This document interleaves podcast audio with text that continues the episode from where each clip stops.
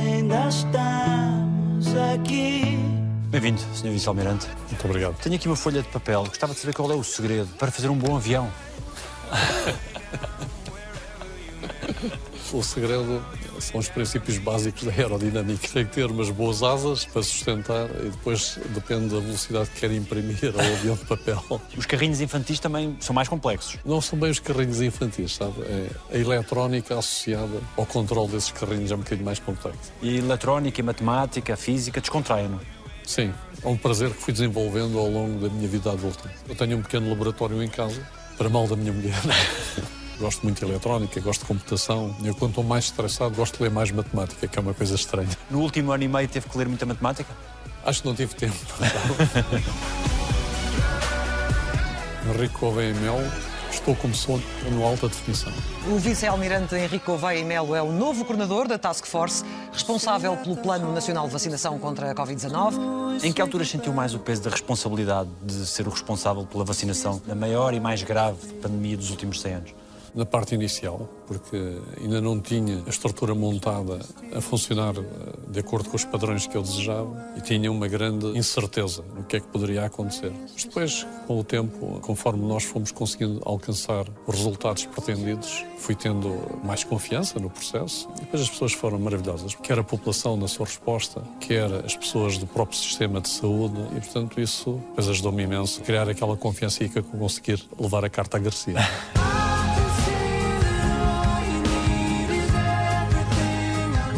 vir de uma realidade tão disciplinada e tão hierarquizada para uma realidade não tanto assim, uma realidade civil, foi complexo para si? Nós temos culturas diferentes e as culturas muitas vezes têm a ver com o ethos da organização. O ethos militar eh, requer rapidez na ação, trabalhar em incerteza, trabalhar sob perigo e, portanto, exige uma organização que tem que estar quase que a funcionar como um mecanismo de relógio para que nada falhe e seja muito rápido a reagir. Tive que me adaptar, negociar, tentando juntar o melhor das duas estruturas. Ouvindo até a exaustão e convencendo até a exaustão. Sempre.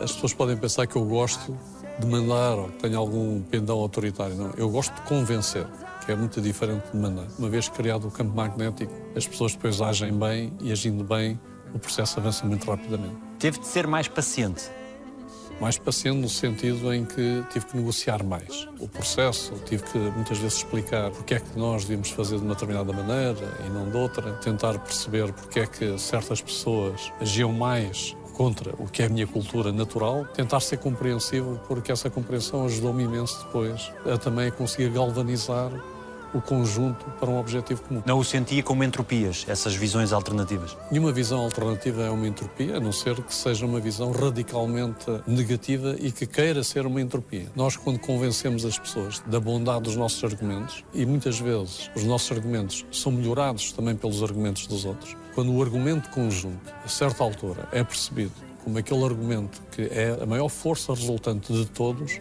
toda a gente alinha nesse argumento sentimos que fazemos parte dessa força resultante e que aquela é a melhor solução para todos nós em conjunto.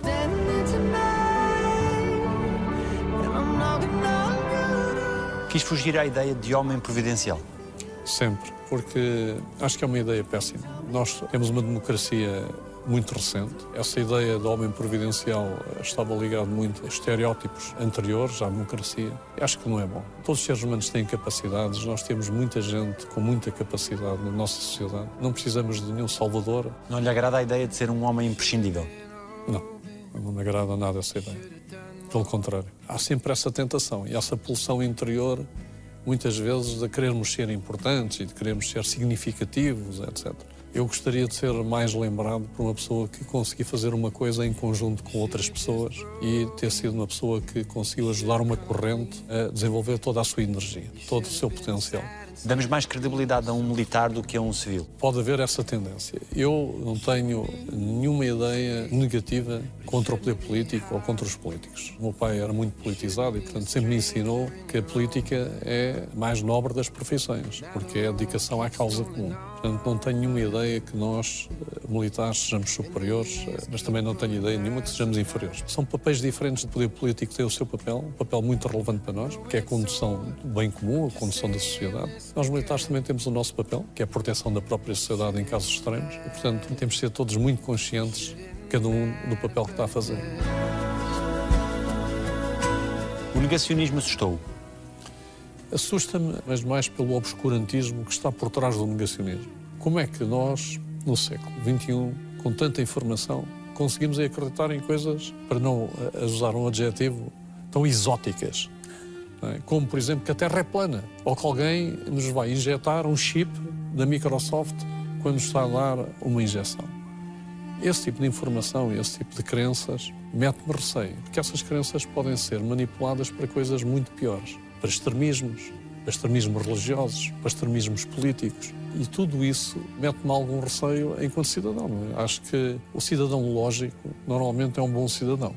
O cidadão ilógico é um cidadão perigoso, porque pode ir por muitos caminhos. E há caminhos que normalmente essa ilógica pode ser manipulada e hoje com o acesso que a internet permite a estes efeitos de bolha é? e de redes sociais e de desinformação, podemos criar aqui fenómenos perigosos para a sociedade. Porquê que crê que isso germina na sociedade? Porque há sempre insatisfação. Em todas as sociedades há insatisfação. E muitas vezes nós vamos eh, procurar combater a nossa insatisfação com coisas diferentes. Há quase que uma preguiça, muitas vezes intelectual, e uma preguiça também, se calhar, física, né? de não percebermos que a nossa insatisfação resulta muito das nossas ações, e então vamos procurar explicações para a nossa insatisfação, não nas nossas ações, mas nas ações dos outros, tentando culpabilizar outros, tentando uh, focar a nossa atenção em coisas negativas em vez de coisas positivas. Claro que há pessoas que eh, não têm oportunidades, isso também causa muita frustração e a sociedade tem que ter cuidado com isso. Evitar a frustração que uh, a falta de oportunidades que as pessoas encontram ao longo do seu percurso de vida pode criar. Sociedades muito desiguais ajudam a criar este tipo de fenómenos. Nós temos que nos preocupar um bocado com isto, não só enquanto sociedade, mas também enquanto seres individuais. Não estarmos a usar um mecanismo de escape que acaba por ser um mecanismo que nos pode levar à violência ou à irracionalidade, coisas que não são boas para o grupo e para nós próprios. Quando foi perturbado em algumas ações, reagiu com frieza? Sim, porque eu, sendo militar, estou habituado a reagir a situações difíceis, mas afeta-nos. Eu tenho que lhe dizer que fico afetado quando me chamam assassino e quando me chamam genocida, porque não é uma linguagem em que estou habituado a ouvir-me. Esse tipo de coisas mexe comigo. Eu tenho origens judaicas, não é? Eh, longínquas, como muitos dos portugueses, e quando falam em genocídio, estas coisas mexem. Não são palavras que se possam usar de forma simples. As pessoas hoje têm uma violência, é verbalizada, das formas mais inacreditáveis. É? Desde indivíduos que fazem gestos que vai cortar o pescoço a outro, é? a dizer que os senhores vão ser julgados pela justiça popular, vai haver um julgamento de Nuremberg. Portanto, as pessoas não têm muitas vezes a ideia, o significado do que estão a dizer, porque aquilo tem um significado profundo, a não ser que queiram mesmo só ofender, mas eu até acredito que muitas das pessoas aquilo nem lhes sai só para ofender, é mesmo por falta de percepção histórica do significado das palavras e do impacto que essas palavras têm. E nós temos de ter muito cuidado, enquanto atores públicos, na utilização da nossa linguagem, porque essa linguagem pode ser incendiária e se queremos incendiar a sociedade, eu julgo que não é bom para ninguém. Nem para aqueles que depois pegam fogo. A maior parte das vezes são vítimas desse próprio incêndio que começaram. A história está cheia de exemplos desses.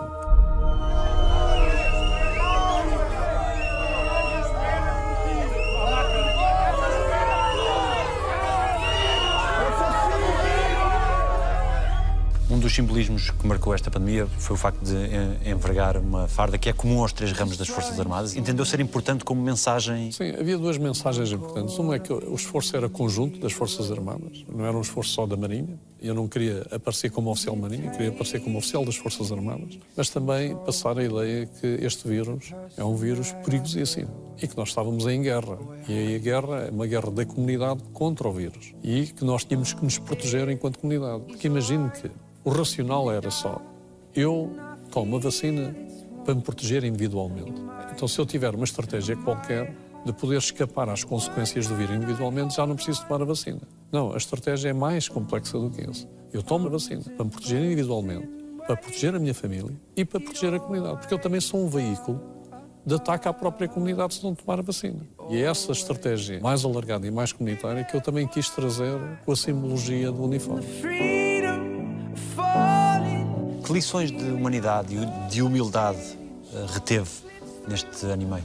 A grande lição de humildade e de humanidade foi saber que nós perdemos mais de 18 mil portugueses em um ano e meio. E estão a morrer todos os dias 5 a 10 pessoas fruto desta pandemia. É? E nós, muitas vezes, pensamos que isto são estatísticas. É? E eu estive recentemente com um senhor, numa ação em que eu fui fazer uma palestra, e o senhor disse: Olha, eu perdi a minha mãe e o meu irmão e aquela coisa tocou, não é? Porque são coisas muito perto de nós, é a nossa comunidade, são portugueses, são pessoas que vivem ao nosso lado. Muita gente sofreu. 18 mil mortes, mesmo que metade fossem famílias diferentes, foram 9 mil famílias afetadas. Isso marca? Marca. Eu acho que não conseguir evitar isso, acho que é uma responsabilidade de todos nós. Este foi o pior dia de sempre desde o início da pandemia, em infectados e em mortes. Acho que nós, eh, houve períodos em que poderíamos ter tido mais cuidado, em conjunto. E tendo esse cuidado, teríamos protegido, teríamos salvo eventualmente 3, 4, 5, 6 mil vidas. Muitas vezes nós pensamos, pronto, o senhor é idoso, não é? morreu com 80 anos. E há uma ideia subjacente a isto muito má, que é uma hora de vida do idoso é menos importante que uma hora de vida de um jovem. Porquê? Com base em que ética? Todas as horas de vida são importantes. A pessoa deve ter dignidade enquanto vive e deve ter direito à sua vida. Não podemos relativizar isto porque morrem os idosos, paciência, iam morrer de qualquer maneira. Que raio de ética é a nossa, ou moral é a nossa, se começarmos a pensar assim? E se formos indiferentes a isso? Exatamente. Porque ao pensarmos assim, somos totalmente indiferentes a isso. Subiu, entretanto, para sete o número de mortos por Covid-19 num lar em Mértola, no Alentejo palavras lhe ficam das pessoas que liderou e que o viram como líder que as guiou neste processo? A palavra que me ecoa mais é o obrigado. Muita gente me agradece na rua, ainda hoje, e agradece-me com sinceridade, não é? Portanto, eu sinto-me tocado com isso. É? Da minha equipe, a palavra é o que é que é necessário fazer. Nunca tive da minha equipe uma única palavra de oh, estou cansado, não se importa que eu agora seja outro. A minha equipe foi sempre o que é que é necessário fazer. E, portanto, são essas duas palavras, o obrigado e o que é que é necessário fazer.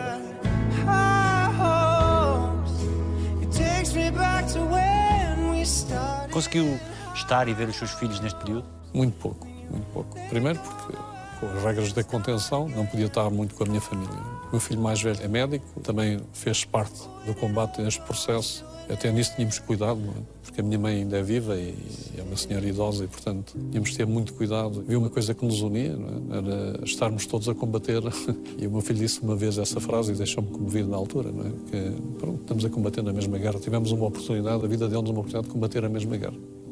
Isso traz um simbolismo que é marcante, não é? Sim, para mim é. é.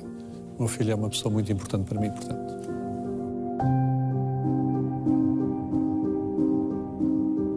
Eu não pude confinar. Tive que continuar a desempenhar as minhas funções no Estado-Maior-General das Forças Armadas, mesmo antes de me dedicar à coordenação. Portanto, corremos o risco que tínhamos que correr, que éramos militares e tínhamos que manter a cabeça militar a funcionar. Por um lado, nós tínhamos que nos expor. Por outro lado, o meu filho, é? é? que, sendo médico e não havendo vacinas, estava na linha da frente e também eh, tinha que se expor. Por acaso teve sorte de não ter sido contaminado, a tratar uh, de pessoas infectadas, desempenhando o seu papel na sociedade, que me deixa muito orgulhoso. O coração do pai fica orgulhoso com isso? Sim, fico. Uh, gostei de o ver e acho que ele cresceu também com a pandemia e, é um homem melhor.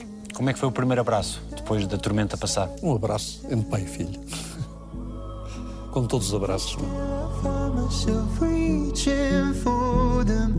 Tenho dois filhos, felizmente ambos eh, muito bons. Um engenheiro informático, teve mais confinado. Tenho a sorte de ter dois filhos que, que não me dão preocupações e que sinto que fiz qualquer coisa de positivo também nesse, nesse campo. Sr. Almirante já tinha sido destacado para organizar a ação de distribuição dos bens necessários depois dos incêndios de, de Pedrógão. Creio que isso tem a ver com a sua capacidade de organização ou com a frieza, o sangue frio que é necessário ter em situações difíceis? Eu julgo que muitas vezes nós somos destacados para estas missões também por coincidência. Estamos disponíveis ou é a nossa função naquele momento e aconteceu um bocado isso. Eu julgo que a capacidade que revelei tem a ver um bocado com esse sangue frio. Mas o sangue frio não significa indiferença. Eu não sou indiferente ao sofrimento e sofro consiga é superar o sofrimento e manter-me concentrado e focado no que tenho que fazer e fazer a minha missão, estando ou não estando a sofrer. Eu sempre gostei imenso de desafios e, portanto, o adverso é um desafio. Eu julgo que tem muito a ver com o meu ambiente enquanto era uma criança e um jovem adolescente em África. Nós temos que superar muitos obstáculos. Os miúdos hoje que têm telemóveis, que têm uma data de coisas ao seu dispor, não conseguem entender dificuldades que nós tínhamos há 40 anos ou 50 anos atrás. Eu vivia numa pequena cidade em África, o meu pai tinha também uma propriedade no meio do mato e nós íamos muitas vezes à propriedade e, portanto, tudo era grande, as tensões eram grandes, tínhamos que pensar numa dimensão que não era uma dimensão comezinha. Até o egoísmo era pequeno, porque a dimensão era tão grande que não dava para os egoísmos pequenos. Não é? Isso teve muita influência, portanto, era sempre uma necessidade de superar. Depois tive uma mãe muito interessante, não nos dava brinquedos, achava sempre que nós tínhamos que desenvolver as nossas coisas. Não era porque tivéssemos falta de meios económicos ou financeiros, mas eu uh, entretinha-me muito com os meus amigos africanos, é? a fazer os carrinhos de lata e inventar uh, geringonças. Essas coisas desenvolvem em nós, enquanto somos muito jovens, capacidades que depois são muito úteis na nossa vida ativa. Nunca tive televisão, não é? Comecei a ver televisão a sério aos 15 anos de idade. A nossa televisão era um rádio que tínhamos é? e de vez em quando tínhamos lá o rádio a funcionar para ouvir as notícias. Havia muito convívio familiar e, entre amigos, não tínhamos mais nenhum entretenimento. Isso criou o espírito de comunidade. Eu tive uma infância muito livre e feliz, muito feliz. Os meus pais eram pessoas extraordinárias. O meu pai era uma pessoa muito extraordinária, ao ponto de, quando eu fiz 12 anos, obrigava-me a ler os jornais. À noite, sentava-me, lia lá uns artigos com ele, ele obrigava-me a comentar os artigos e, portanto, foi importante é? a forma como fui crescendo. A minha mãe é uma pessoa extraordinária, de resistência, mais a parte do rigor e do trabalho e do esforço. Foi sempre, digamos, o esteio da família. O meu pai era mais divertido, foi típico estudante de Coimbra. Gostava imenso da vida, aprendi muito com ele. O meu pai morreu muito cedo, o meu pai morreu, por coincidência infeliz, morreu no dia em que eu fiz 21 anos. E pronto, aquilo também foi uma marca que eu nunca mais consegui de gozar os anos, não é? Eu senti aquilo como um testemunho, é? uma passagem de testemunho, porque ele sofreu muito, é? ele teve um cancro, sofreu muito até morrer, e acho que ele morreu mesmo de propósito naquele dia para me passar o testemunho. Como é que soube a notícia? Eu estava com ele. Eh, no dia em que ele morreu, eu estava com ele.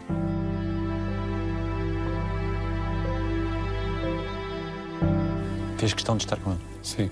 Eh, era cadete e, e, e pedi dois dias de dispensa para poder estar com ele. E carregou esse dia do seu aniversário para sempre? Sim, ainda hoje. Não festeja o seu aniversário? Uh, muito ligeiramente. Ele poderia presumir aquilo que o filho um dia se tornaria? Eu acho que ele tinha-me em grande respeito e achava que eu poderia fazer qualquer coisa de útil pela sociedade. O meu pai era um português, um verdadeiro português. Uh, gostava de ser português, tinha orgulho em ser português e transmitiu-me isso. E eu tenho orgulho em ser português.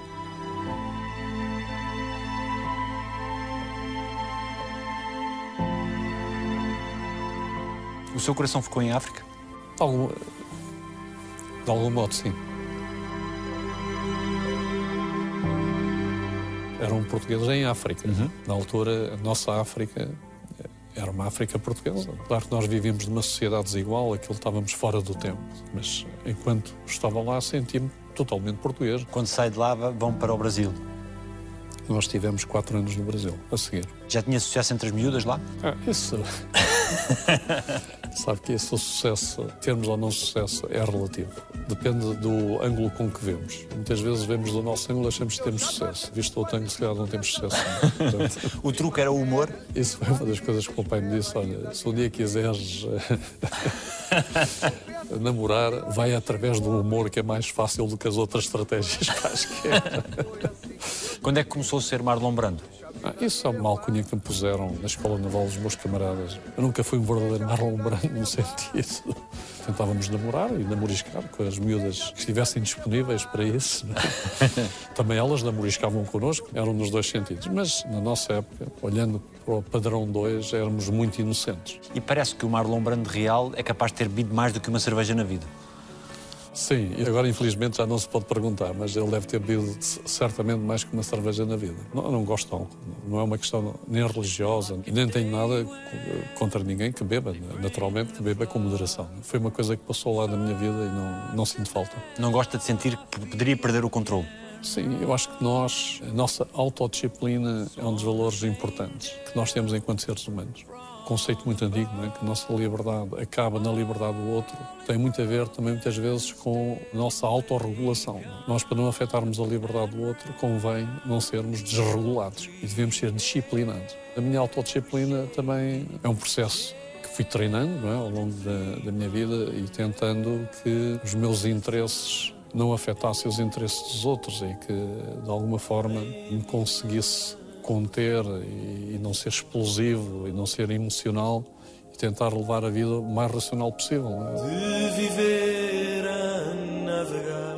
O que é que o impeliu a ir para a escola naval? Eu sempre gostei do mar e da água. Eu comecei a fazer vela em Climano com 8 anos de idade. Comecei a nadar aos 5 anos de idade. Era um bom nadador e o facto de nadar e gostar de vela aproximou-me naturalmente dos esportes náuticos, da água, etc. E depois, quando cheguei a Portugal, concorri às três academias. Eu queria ser militar. Cheguei à Força Aérea São Senhor muito alto para o cockpit. Uma coisa está iluminada já a perder. Depois ficou o Exército e a Marinha. E a sensação de liberdade que o mar dava, e eu ter também gosto por desportos náuticos, fez o resto. Onde é que se sente mais seguro, em terra ou no mar?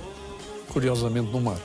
O mar às vezes tem momentos violentos, mas eu percebi o mar através de navios de guerra. E o navio de guerra é uma coisa muito resistente e muito fiável. Adorei a minha vida de mar e o mar eh, era uma extensão quase que infinita. Apesar de estarmos a conviver com pessoas em espaços muito fechados, mas aquilo era como se aquilo fosse a nossa família no meio daquela vastidão.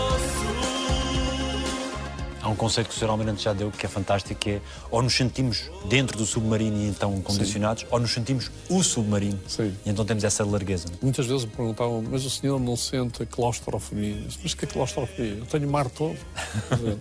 e brincava um bocado com isso, mas a realidade é essa, é que eu nunca me senti dentro do submarino. Eu senti-me um submarino. E aquelas pessoas que estavam ali eram como se fosse uma extensão do meu corpo e eu fazia parte do corpo delas. Quer dizer, o submarino era um sistema orgânico que tinha uma vida própria e que andava no mar. Portanto, quer o cansaço, a temperatura, os espaços limitados, era quase como uma coisa interior a esse corpo, não é? mas não em termos do que aquilo significava de espaço à nossa volta. São números impressionantes, são 31 mil horas de navegação, 20 mil horas debaixo d'água, está quase 3 anos fechado dentro de uma, uma cápsula. Porquê? Por gosto. Nunca tive um dia aborrecido, tive dias eh, preocupados e estressados, mas nunca tive um único dia aborrecido na minha vida militar. Fui todos os dias com um sorriso trabalhar. Entrava com prazer e saía tarde porque tinha prazer em lá ficar. E eu julgo que, para quem depois anda lá muito tempo, só tem duas alternativas. Ou fica a gostar, ou tem que ser embora. Se não gosta, é, é muito cansativo e é muito estressante para a própria família, porque nós abandonamos a nossa família, nós temos de ter depois uma família que consiga -se cuidar dela própria. Não é? Só muito recentemente é que nós temos telemóveis para falar com a família. É? E debaixo de água não há telemóveis. Portanto, se tivermos 20 dias em imersão, é 20 dias não sabemos nada da família. É preciso ter, em termos psicológicos, alguma preparação para não sucumbirmos à saudade ou à preocupação excessiva com a família. E há gente que não consegue fazer isso. Qual é o seu recorde de dias de debaixo de água? 31 dias naquela missão a que se sim, propôs. Sim, eu queria testar o limite ao submarino. Se estiver em guerra, quanto tempo é que nós aguentamos isto? E os franceses tinham dito que tinham aguentado 30 dias. Disse, 30 dias vamos aguentar mais um dia de certeza. E aguentámos 31 dias, acabámos praticamente sem água. Já estávamos a comer rações de combate porque já não havia comida e sem combustível. Então a missão a seguir que planeei foi reabastecer o navio em pleno mar aberto. Provámos que depois, com esse reabastecimento, ainda conseguimos continuar para além dos 31 dias. Como é que se motivam 50 homens dentro de um submarino durante 31 dias? O grupo é uma força muito grande. O comandante é importante, é? O comandante é, digamos, o diapasão, é? e aquilo depois é uma estrutura que segura o grupo. Claro que há uma outra pessoa mais frágil, mas o próprio grupo segura a pessoa e a fragilidade não é permanente. Às vezes é num momento essa pessoa que foi frágil naquele momento, depois é a pessoa que segura outra noutro momento da fragilidade. E, portanto, nós somos um conjunto das forças, quando o grupo é, é bem constituído e é bem treinado, e Nós éramos todos profissionais e treinados. Mas em condições muito particulares para quem não vive essa realidade. Duas casas de banho só, Sim. garrafas de água distribuídas de- semanalmente, não é? Sim, Nós tínhamos direito a duas garrafas de um litro e meio por semana para a nossa higiene pessoal. E, portanto, uma era para lavar os dentes e a cara durante a semana e a outra era para tomar um duche a índio. o que nós fazíamos era, tomávamos um banho de água salgada e depois com outra garrafa de um litro e meio de água, com uma toalhinha tirávamos o salitre que ficava depois na pele e depois era um banho impecável. Parecíamos novos. Uma vez por semana. Imagino. Uma vez por semana.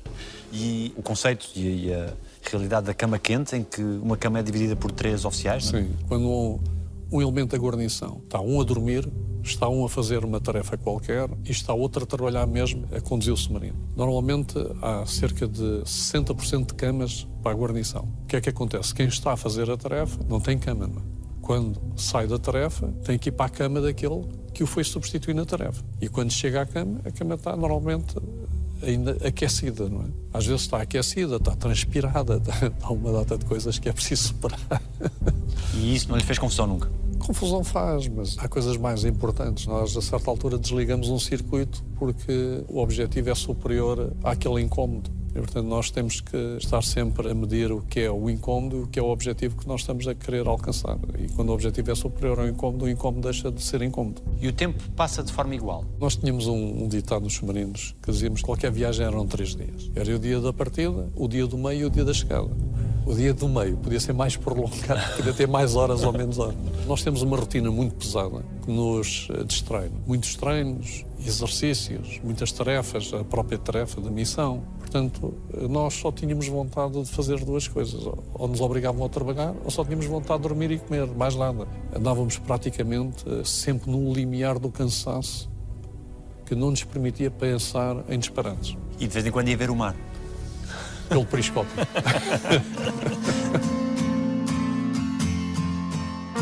Para todos os homens o mesmo tratamento, ou cada homem a sua circunstância? Enquanto lida, Cada homem é uma circunstância e nós temos que conseguir perceber que há três coisas que nós temos que conseguir reunir em qualquer processo. O objetivo que é que pretendemos atingir, os interesses individuais, porque cada pessoa é uma circunstância, é uma pessoa, e os interesses dos grupos que se formam pelo conjunto das pessoas. E se nós conseguirmos conjugar o interesse individual dentro do interesse do grupo e as duas coisas dentro do interesse global, que é o objetivo, nós conseguimos liderar bem. Todas essas coisas têm que se conjugar para o objetivo global. Nós não estamos ali para nos divertirmos, é? nós estamos ali para atingir um determinado objetivo, cumprir uma missão, etc. E esta ideia é muito importante, que é a ideia de cumprir a missão. Sabe que os grupos têm uma dinâmica muito forte, têm também uma justiça muito forte. Uma coisa tão confinada como é um submarino, a pior coisa que se pode ser é invejoso, egoísta, um tipo super individualista, é imediatamente realçado.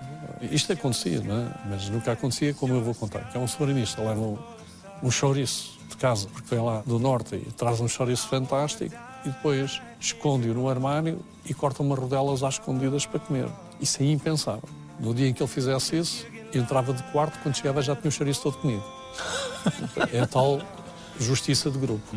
Cada um trazia uma coisa, pomos imediatamente aquilo ao serviço de todos. E era o conjunto dessas partilhas que nos transformava numa família. Eu tive relações mais próximas com oficiais, sargentos e praças da minha guarnição do que o meu próprio irmão.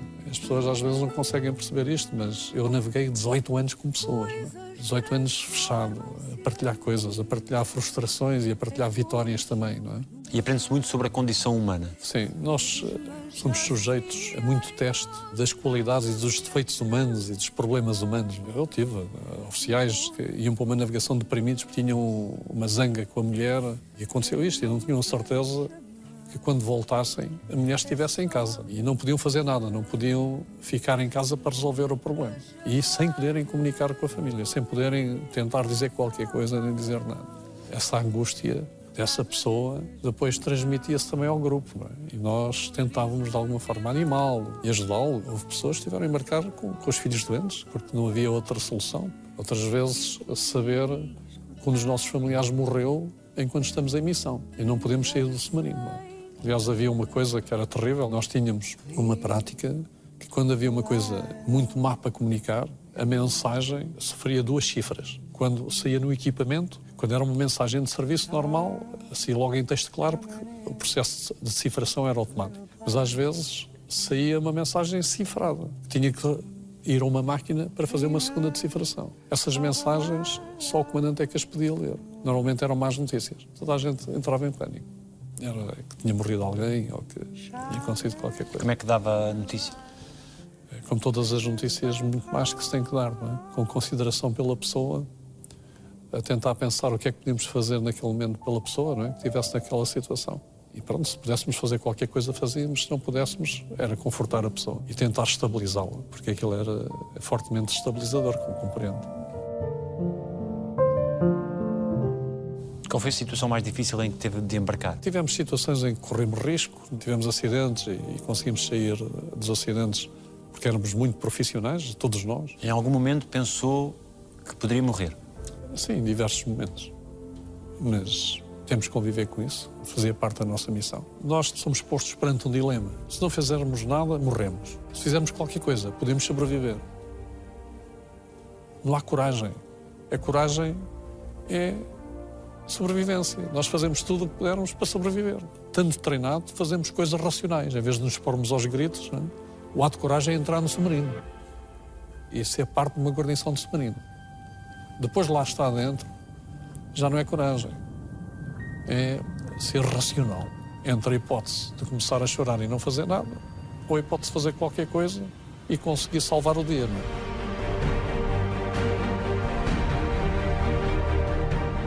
Um dos episódios que já referiu tinha 20 minutos para resolver uma situação.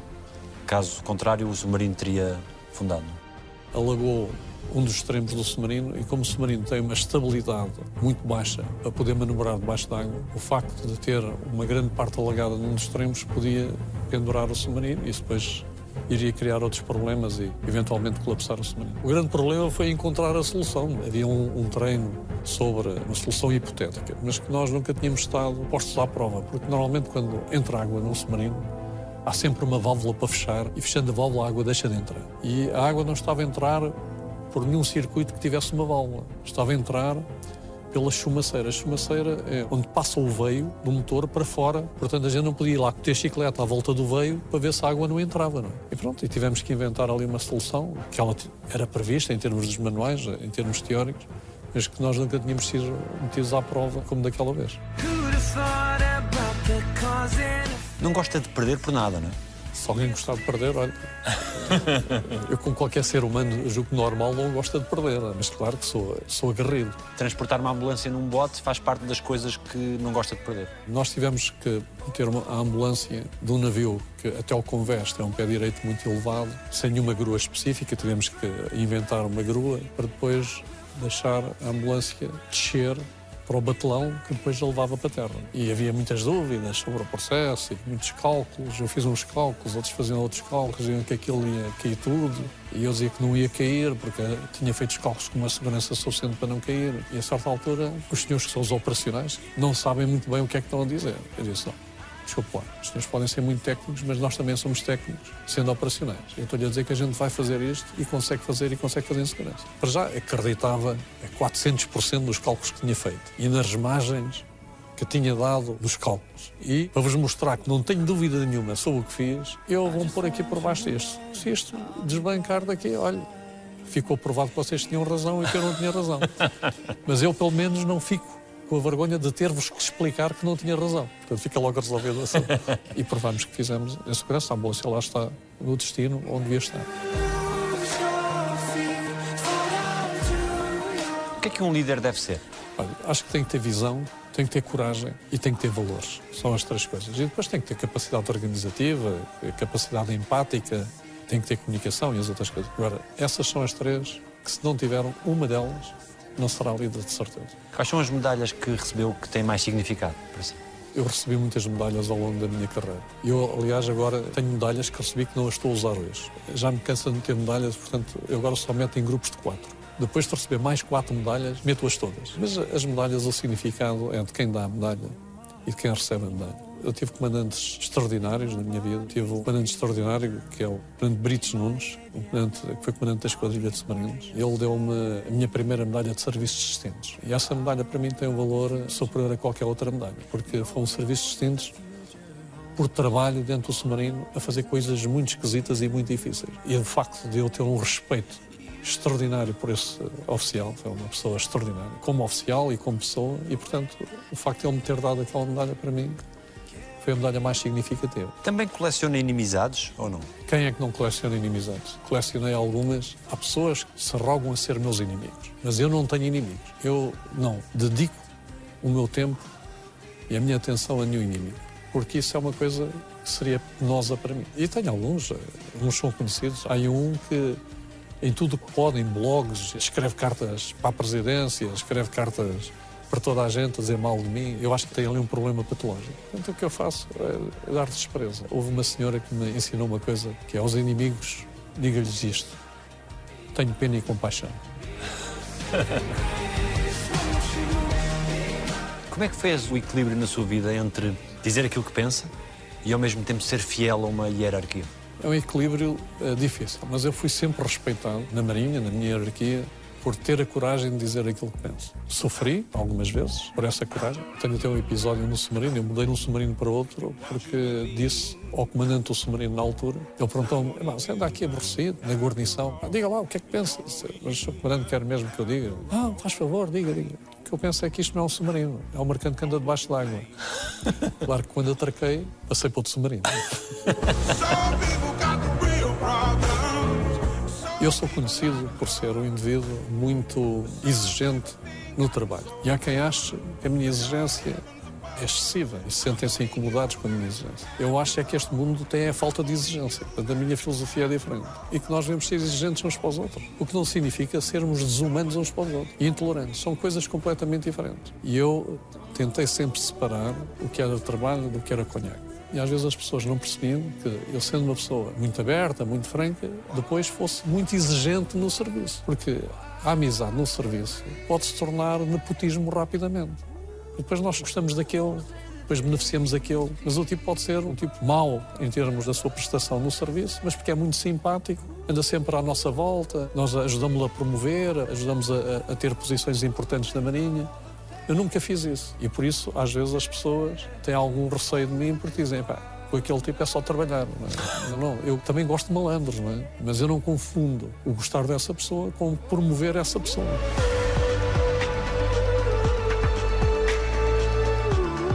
Que ideia é que os seus filhos têm do pai? Isso tem que lhes perguntar, mas acho que é uma, é uma ideia positiva. Foi tão próximo quanto gostaria? Foi. Eu, eu fui muito próximo dos meus filhos. A mãe tinha que ser amada, fita, não é? Dar-lhes a disciplina. e eu uh, era mais o regulador da grande disciplina, não é? Mas sempre que vinha de viagem, gostava imenso de estar com eles. Eu usava muito o tempo livre quando tinha tempo livre para estar com eles, mesmo muito próximo deles. É um momento transformador da sua vida, o momento em que se torna pai de dois rapazes? O meu primeiro filho nasceu prematuro, nasceu com sete meses. Foi um momento emocionante, não é? Porque o médico, coitado, não sei se aquilo é psicologia invertida, disse-me: olha, o seu filho pode morrer já, está ali na incubadora, vamos ver se o salvamos. Baixam-me as expectativas logo para zero. É? E a primeira vez que vejo o meu filho mais velho, como era prematuro, era uma coisa pequeníssima, é? cabia quase a minha mão. É? E é curioso como é que nós o filho é uma coisa abstrata que está na barriga da mãe, não é? E de repente vemos aquela criança e aquilo, se ela morresse um minuto a seguir, a dor era inimaginável. Ele foi para casa passado uma semana, já não precisava da incubadora, e depois começou a, progredir. E depois foi sempre um rapaz super saudável, nunca teve problemas. Que momentos incríveis é que viveu junto com eles? Muitos. Eh, nós viajámos bastante em conjunto. Nós fazíamos umas viagens em que estávamos muito tempo isolados. Eu não gostava de ir para a cidade, íamos para o campo isolávamos e, portanto, o convívio era muito próximo com eles. Fazíamos muitos trilhos e tínhamos muitas aventuras. Eu, com o meu espírito militar, fazíamos campismo às vezes selvagem. É? Era sempre uma grande aventura.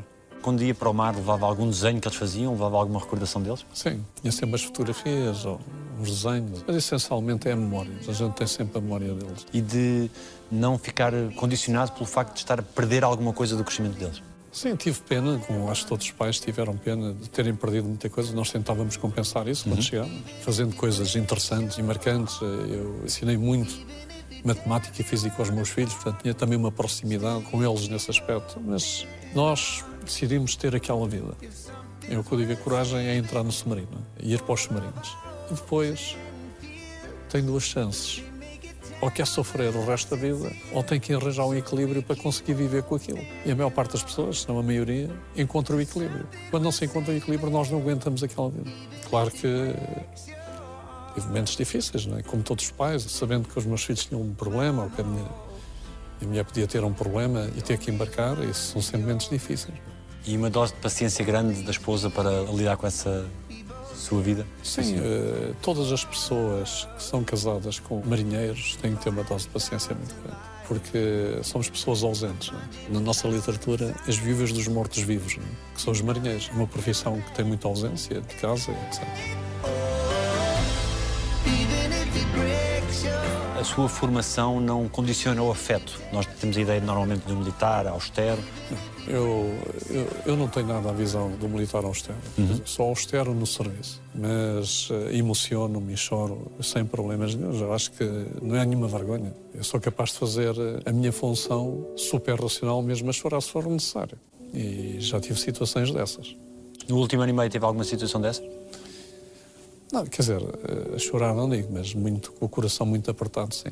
Mas, por exemplo, em Pedrógão, eh, eu tive lá situações dessas. Foi terrível. O, o, que eu vi na altura, idosos que tinham perdido os filhos.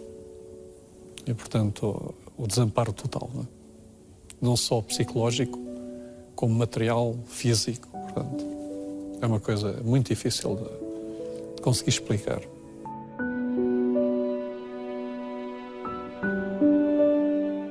Que medida é que diz que a solidão pode ser muito libertadora? Porque a solidão permite-nos uma reflexão interior muito grande. Quando nós conseguimos fazer essa reflexão, libertamos-nos de muitas coisas comezinhas. Quando temos muito tempo sós, pensamos muito na vida, pensamos muito no nosso posicionamento dentro da própria vida e do significado dela. E depois, se tivermos alguma capacidade também interior para fazer essa reflexão, isso é libertador, porque nos tornamos mais compreensivos depois para coisas eh, que nos parecem muito importantes em determinados contextos e naquele contexto nós vemos que não tem importância nenhuma, que aquilo é um disparate estarmos a preocupar-nos com certo tipo de coisas. Tem mais fé nos homens ou nos deuses? Eu tenho fé nos homens, nos deuses está para provar. Mas uh, sou religioso e tenho uma parte espiritual grande. não é? Havia uma operação de submarino que nós fazíamos três, quatro vezes por dia, que era arriscada.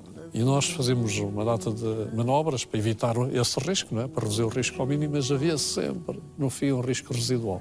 Antes de ir à cota periscópica, que era a manobra, dizia: Deus, eu já fiz tudo o que o homem pode fazer, vê lá se tu fazes a tua parte. Eu acho que a religião, desde que não seja um extremismo, tem sempre um fundo humano, de convívio de grupo e de regras de grupo, que é importante. E, portanto, as religiões são importantes, porque são estruturantes da própria sociedade. Uma melodia a todo o vento. Quem é o farol da sua vida? Acho que o desejo da minha vida, mais do que o farol, é ser uma pessoa que ajudou a comunidade no período em que viveu e não foi egoísta. Claro que nós temos muitos egoísmos pessoais que temos que superar, é um combate diário, mas eu tento ser aquela pessoa que deu qualquer coisa à comunidade, também recebeu da comunidade, é? em que estou agradecido, como é evidente. De quem os seus descendentes um dia possam dizer o quê? Foi um homem bom, justo e trabalhador.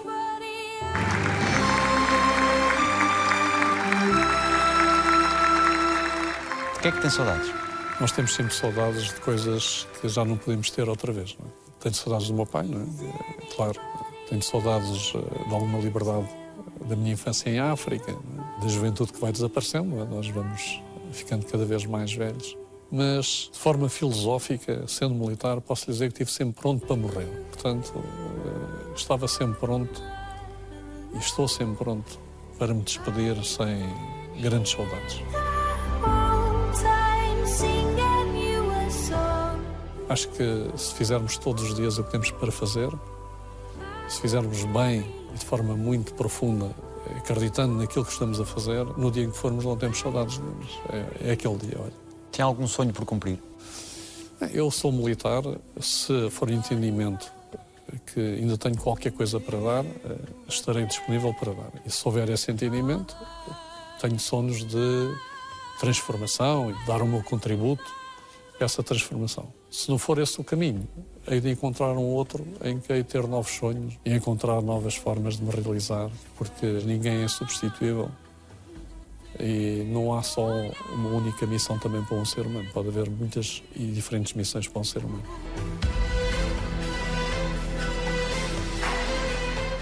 Alguém lhe deve um pedido de desculpas. Ninguém me deve desculpas, porque eu não quero desculpas de ninguém.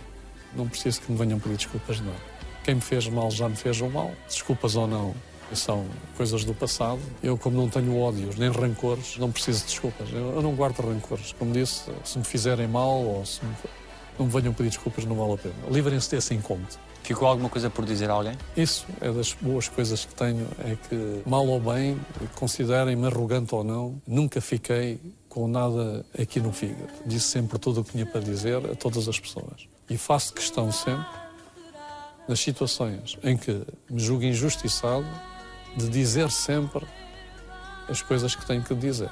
Nunca fico calado. Digo sempre o que tenho que dizer para ficar logo tudo zerado, para eu poder dar o salto para o próximo passo e não ter ficado com coisas por dizer uh, no passado. Numa próxima pandemia, daqui a 100 anos, quando se fizer o histórico, como nós fizemos agora em relação ao século passado, e se falar que houve um homem que conseguiu uh, vacinar um país, o que é que gostaria que se dissesse sobre si? Eu gostaria que se dissesse que houve um país que se vacinou a ele próprio uh, e nesse país estava um homem que também ajudou o processo. O que é que dizem os seus olhos? Acho que tranquilidade, uh, olhar para o futuro com esperança, mas ao mesmo tempo com sabedoria. Muitas vezes entramos em processos quase pandémicos de medo e de receio. E nós temos que evitar a pandemia do receio. Nós temos que ter dados, indicadores, ser racionais e depois ter uma visão macro, não é? Como é que vamos sair das coisas com valores, não é? E com os valores sempre por trás das nossas ações. Há esperança, não temos que estar de joelhos perante nada, nem perante este vírus, nem perante nada. Desde que sejamos racionais, façamos o que temos que fazer em cada momento para sobrevivermos e para termos sucesso. Muito obrigado por tudo. Não, obrigado. Obrigado eu pela entrevista. Foi um gosto. Muito, Muito obrigado. bem, também. Obrigado.